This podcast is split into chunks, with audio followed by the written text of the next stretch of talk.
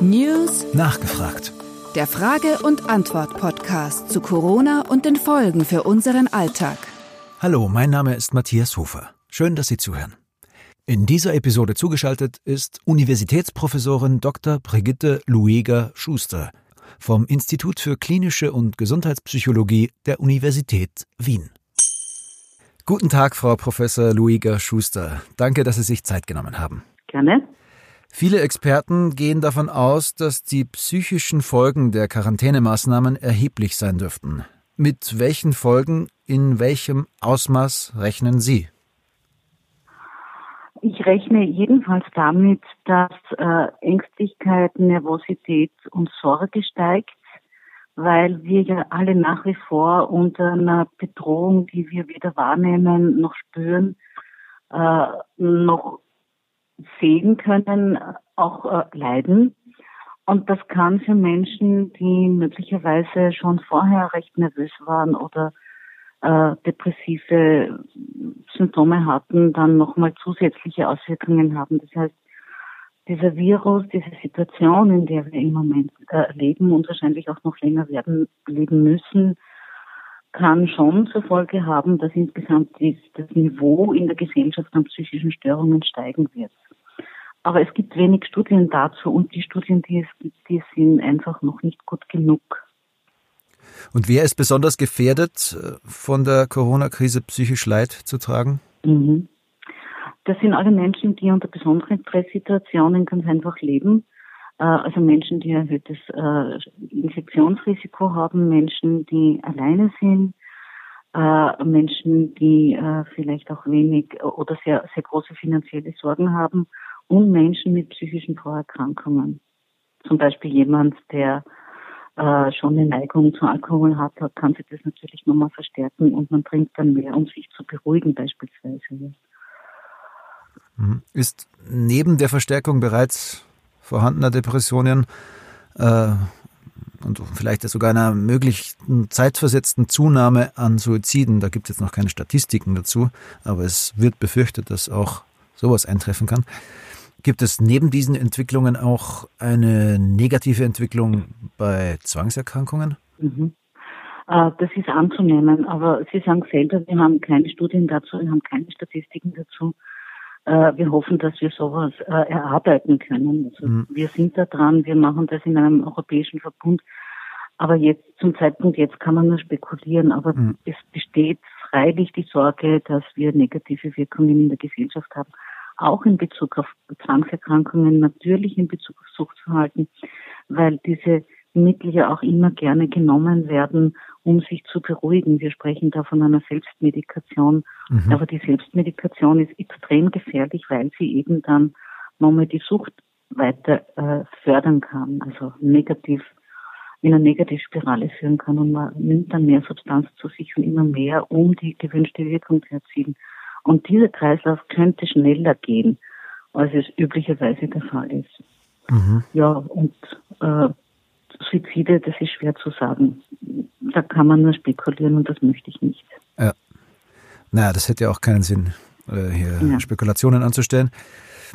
Ähm, Nochmal auf die äh, Versorgungslage ähm, bereits äh, psychisch kranker Menschen zurückzukommen. Ja. Kann man abschätzen, wie äh, wie sich die Versorgungslage in der vergangenen Zeit, in der Corona-Zeit ausgewirkt hat auf die, auf die Lage psychisch Erkrankter und wie könnte sich langfristig mhm. da das Bild mhm. ändern? Mhm. Ja, äh, das ist wie bei äh, körperlich erkrankten Menschen, dort wo die Versorgung äh, mit guten Gründen ein Stück reduziert werden musste, hat das natürlich äh, negative Folgen. Das heißt, die Menschen, die jetzt psychisch krank sind und ein Stück zu wenig äh, Versorgung und Behandlung bekommen haben, werden in der Folge mehr brauchen. Und dafür sollte eigentlich auch die Politik Sorge tragen. Ansonsten haben wir tatsächlich längerfristig, gerade bei Menschen, die schon psychisch erkrankt sind, natürlich negative Auswirkungen. Das Leid wird größer, die Symptome werden mehr. Es wird viel belastender werden. Gibt es da äh, seitens der Politik Ansätze, äh, diese Versorgungsausfälle oder Versorgungsengpässe, speziell psychisch erkrankter Menschen, ähm, auszugleichen? Oder gibt es da irgendwelche Mittel, die speziell äh, zur Verfügung gestellt werden? So wie es auch in wirtschaftlichen Wenn Dingen Sie, passiert? Ist mir nichts bekannt. Äh, aber es wäre absolut wünschenswert. Mhm. Das heißt, dass man mehr Geld in äh, die Vereine, die jetzt für viele Menschen da sind, äh, gibt, dass man versucht, äh, neue Methoden besser abzusichern durch Forschung zum Beispiel. Also neue Methoden, das sind diese ganzen Webinare, das sind die äh, Online-Therapie.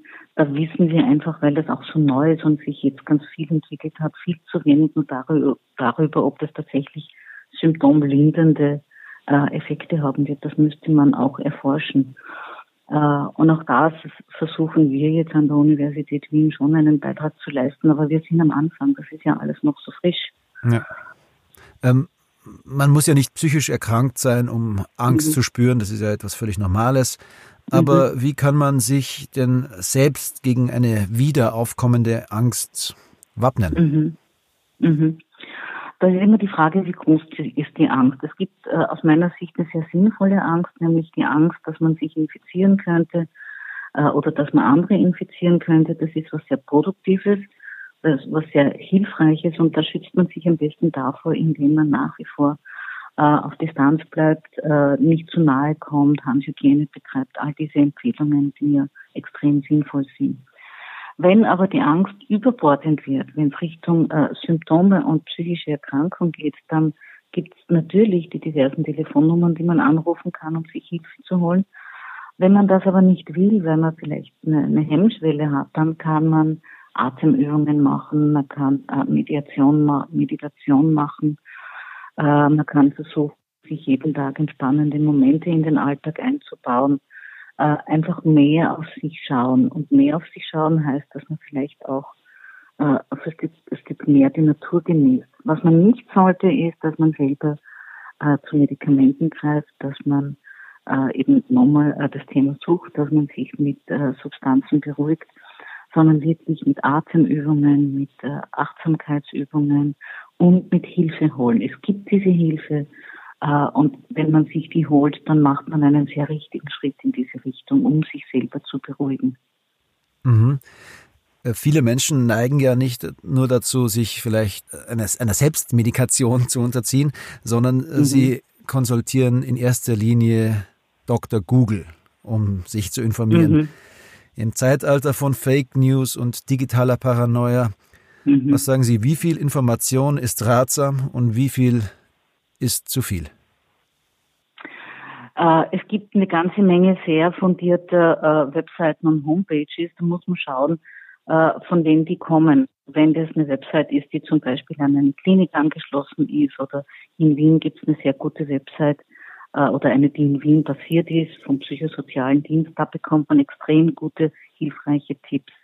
Wenn man in irgendwelchen äh, komischen Foren herumtut, dann tut man sich nichts Gutes, weil das vielleicht da so ein Stückchen dann in eine wahnhafte Richtung geht. Diese ganzen Verschwörungstheorien, die man sofort daran erkennt, dass da einfach ein, ein, ein wenn man es logisch durchdenkt, wirklich viel Blödsinn erzählt wird. Davor sollte man sich schützen. Bei den guten Websites, also die, die von äh, psychosozialen Versorgungsinstitutionen zur Verfügung gestellt worden sind, äh, da kann man sich ruhig gut informieren. Wenn man dann das Gefühl hat, dass man eigentlich eine Person ist, die das alles hat, dann bitte zum Telefonhörer greifen und die entsprechenden Telefonnummern anrufen, um sich unterstützen zu lassen. Entsprechende Telefonnummern werden wir auch in den Show Notes zu diesem Podcast verlinken, genauso wie die Website äh, des psychosozialen Dienstes, den Sie gerade erwähnt haben. Sehr gut, ja, sehr gut. Ähm, was glauben Sie, was könnte auf psychologischer Ebene die, die, die Langzeitfolgen der Krise sein für uns alle? Wie gehen wir am besten mit den möglichen Folgen um? Auf gesellschaftlicher Ebene jetzt betrachtet. Ja, ja. Äh, ich glaube, das, was wir jetzt alle brauchen, ist viel Forschung. Wir müssen lernen, wie sich diese Folgen in der Folge weiterentwickeln. Welche Dynamik ist da drinnen? Äh, ich kann es Ihnen nicht sagen, wie die gesamtgesellschaftlichen Folgen sein werden. weil ich da wieder spekulieren müsste. Das, was sie wirklich brauchen, ist lernen, lernen, lernen über diese Situation. Ja. Wir erwarten und befürchten, dass mehr Menschen unter psychischen Beeinträchtigungen oder psychischen Erkrankungen leiden werden. Äh, und das ist natürlich auch etwas, was die Gesellschaft betrifft. Je mehr Menschen durch psychische äh, Probleme nicht mehr voll konzentriert arbeiten können, Schwierigkeiten in der Familie bekommen, äh, je mehr Menschen ganz einfach wirklich beeinträchtigt sind, desto teurer wird das auch für eine Gesellschaft. Weil das natürlich dann Produktivitätsausfälle hat, weil das Ausfälle hat in Bezug auf Umgang mit den eigenen Kindern oder vielleicht mit den alten Eltern oder in Bezug auf Partnerschaften.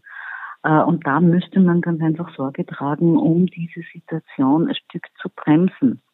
So wie man den Virus gebremst hat, müsste man natürlich auch überlegen, was kann man tun, um die äh, psychischen Langzeitfolgen ein Stück einzudämmen.